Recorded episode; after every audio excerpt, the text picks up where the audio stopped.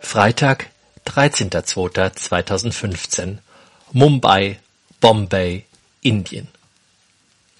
Das Rasseln der Ankerkette und der Taue weckt mich so weit auf, dass ich realisiere. 6.10 Uhr. Wir sind in Bombay angekommen. Der Gestank aus altem Öl und Rauch ist unerträglich. Dieser Geruch, werde ich später hören, ist der Odem von Indien. Schwer golden geht die Sonne über der horizontlosen See auf und lässt die vielen Boote, Schlepper und Tanker als Scherenschnitte erscheinen. Es sieht märchenhaft aus und ich eile zurück in meine Kabine, um die Kamera zu holen.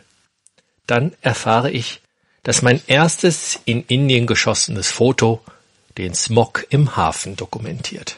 Die drei Mädels sitzen bereits im Heckrestaurant und frühstücken. Nachdem auch ich mich gestärkt habe, reihen wir uns in die Menschenschlange der Wartenden ein, die im Teatro Ravello vor den indischen Zollbeamten zum Facecheck antreten müssen. Das Visum für Indien hatte ich für uns vier bereits in Deutschland bestellt, und so verläuft alles reibungslos. Schneidige Burschen und hinreißende Ladies begrüßen mich mit ihrem asiatischen Lächeln. Der Smog ist vergessen. Mit dem Shuttlebus fahren wir zum Hafenausgang, dem Green Gate, wo wir mit unserem Guide verabredet sind. Hinter dem großspurigen Namen Great Mumbai Tours, auf den ich im Internet gestoßen war, verbirgt sich das Ein-Mann-Unternehmen von Pranav. Durch unsere Verlinkung auf Facebook erkenne ich den Stadtführer bereits beim Aussteigen aus dem Bus. Der junge Mann spricht gut Englisch. Schließlich ist er hier zur britischen St. Xavier Privatschule gegangen.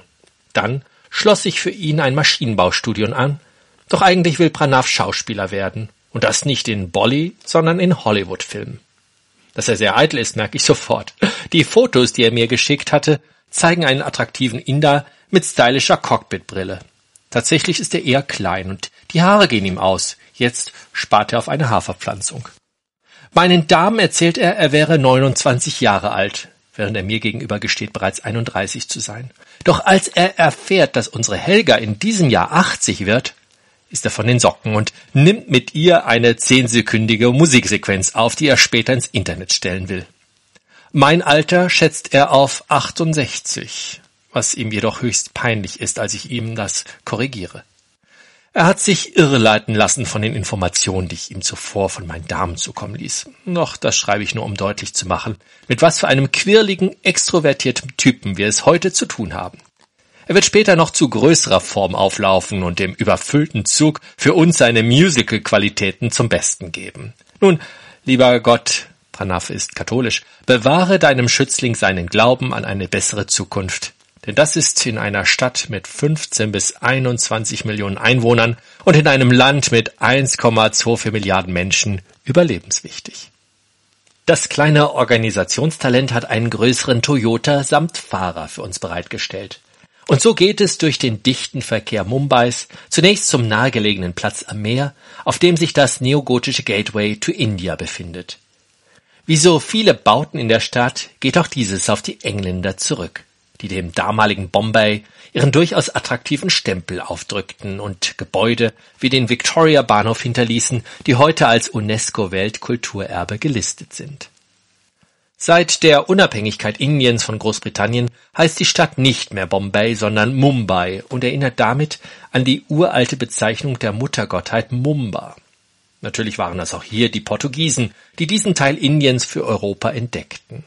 Doch durch die Heirat der portugiesischen Prinzessin Katharina von Braganza mit Charles II. von England ging Mumbai in die Hände der Briten über und blieb dieses bis zur Unabhängigkeitserklärung im Jahr 1947.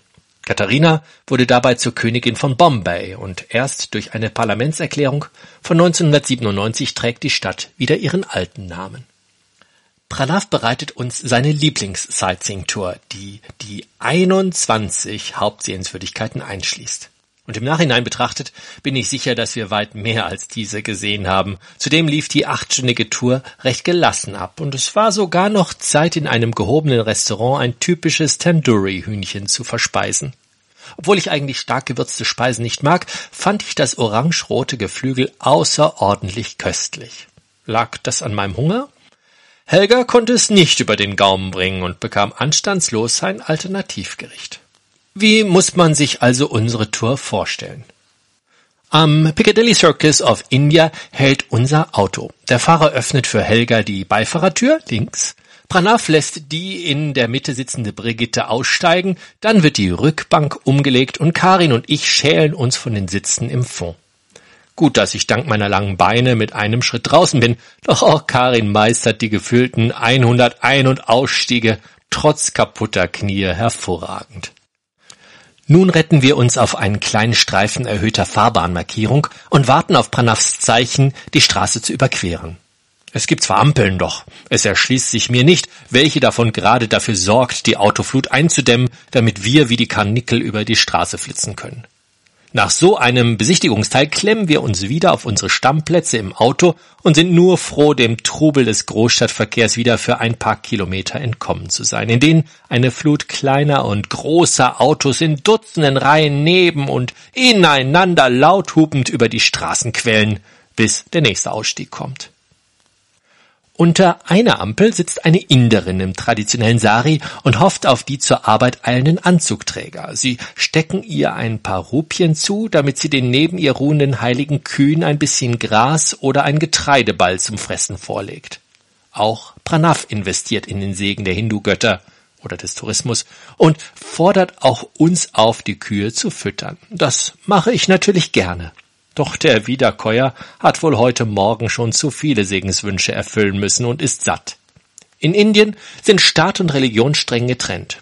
80 Prozent der Menschen hängen dem Hinduismus an und glauben dementsprechend an 30 Millionen Götter. Dazu kommen noch die ungezählten Geister, von denen allein in jeder Kuh 300.000 leben. Eine Kuh zu töten kann also lebenslange Haft bedeuten. Wenn die Rinder dann irgendwann altersschwach umfallen, werden sie, wie die Hindus selbst, verbrannt.